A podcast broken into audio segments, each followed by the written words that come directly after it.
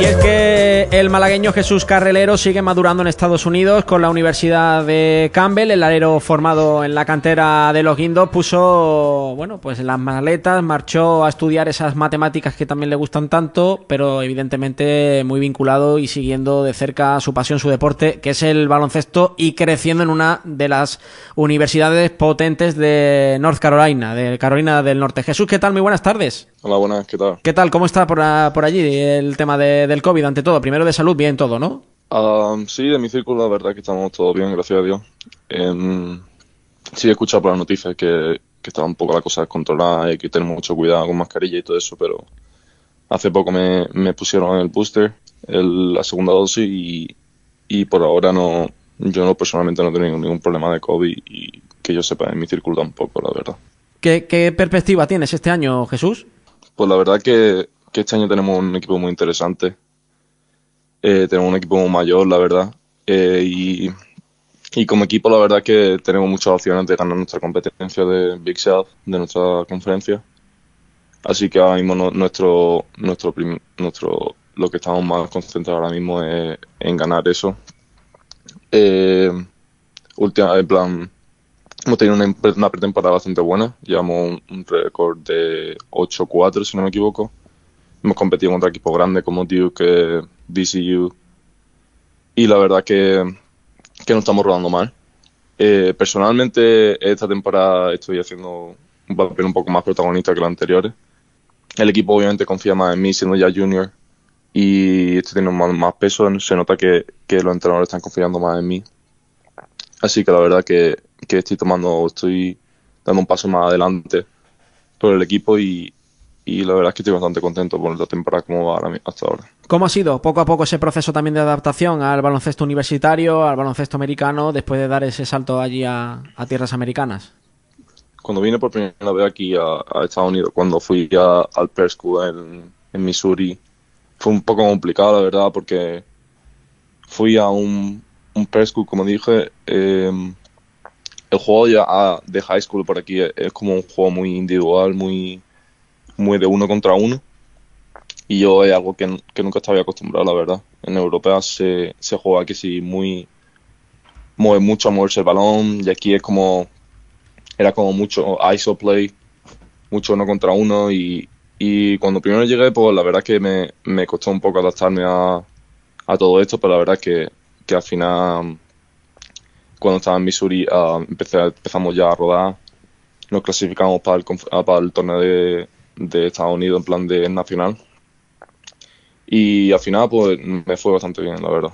Eh, bueno, he estado bueno, investigando un poco y he visto que el año pasado os quedasteis a nada de jugar esa March Madness, ese torneo final universitario. Supongo que estará en el horizonte esta temporada y como uno de los objetivos, ojalá, ¿no? Sí, sí, el año pasado fue una pena, la verdad.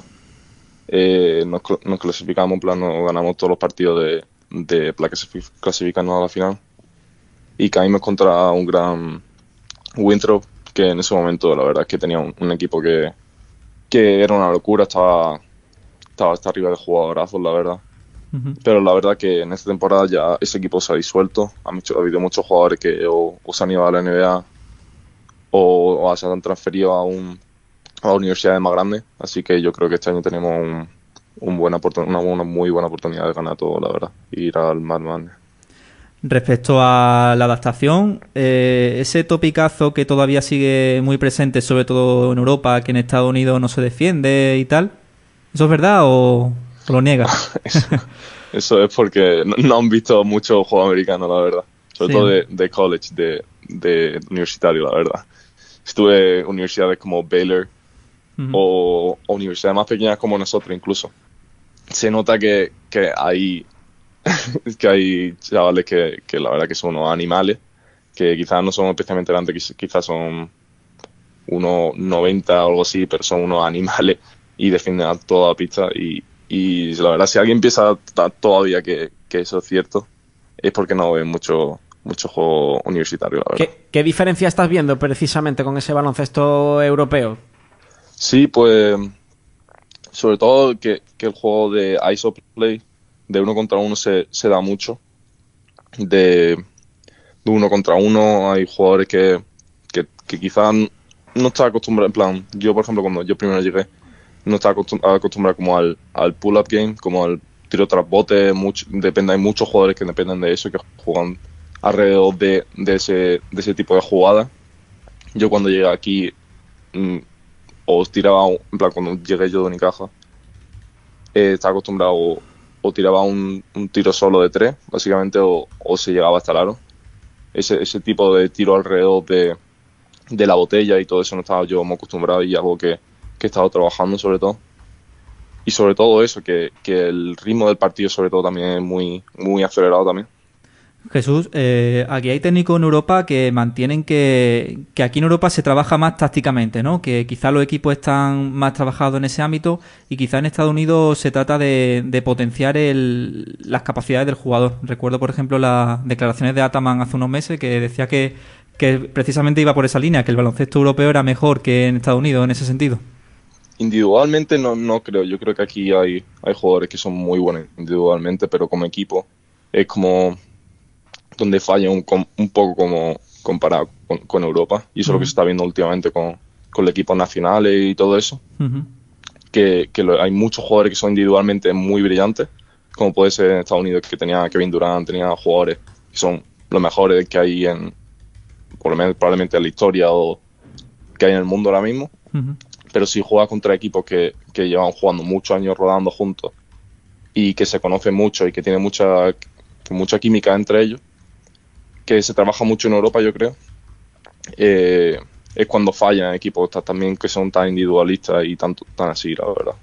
Eh, en este caso, Jesús, evidentemente cruzaron el charco ante Francis, cruzó el charco también eh, Rubén. Ahora te toca a ti, también está por ahí Golden. ¿Cómo estáis viendo al Unicaja? ¿Te ves los próximos años siguiendo esa estela, ese camino, jugando también en los guindos? Sí, he visto un, un par de resultados, la verdad. Eh, he visto que últimamente está un, un, poco regular, la verdad, pero, pero seguro que, que, la temporada bien.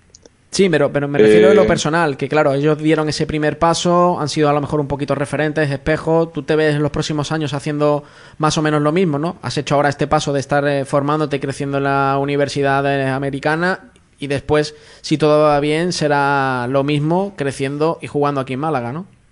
Sí, bueno, para mí sería un sueño jugar en mi, en mi ciudad de Málaga, pero el futuro dirá, la verdad, no, no me quiero centrar en en, mi futuro, la verdad, quiero pensar en mi presente, quiero pensar, pensar en, mi, en mi equipo ahora mismo, no, no quiero pensar mucho sobre dónde voy a ir dentro de un par de años, si voy a estar en Unicaja, o voy a si voy a estar aquí, o si voy a estar por Europa, algo así, la verdad.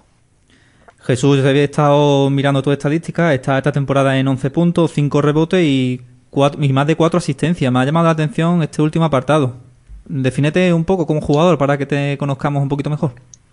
Bueno, aquí en, en, el rol del equipo estoy tomando un poco más de repartido de juego. Eh, si, si ve alguno de nuestros partidos, se, se, ve que, que el balón roda mucho sobre mis manos, por eso te destaca tanto también la asistencia, la verdad. Eh, los, lo, los, entrenadores dependen mucho de mi visión de juego.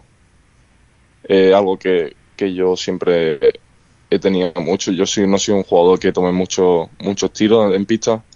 Me gusta mucho repartir juegos y la verdad es que este, este, año está, eso está brillando, la verdad. Soy muy repartido de juego en, en el equipo, soy...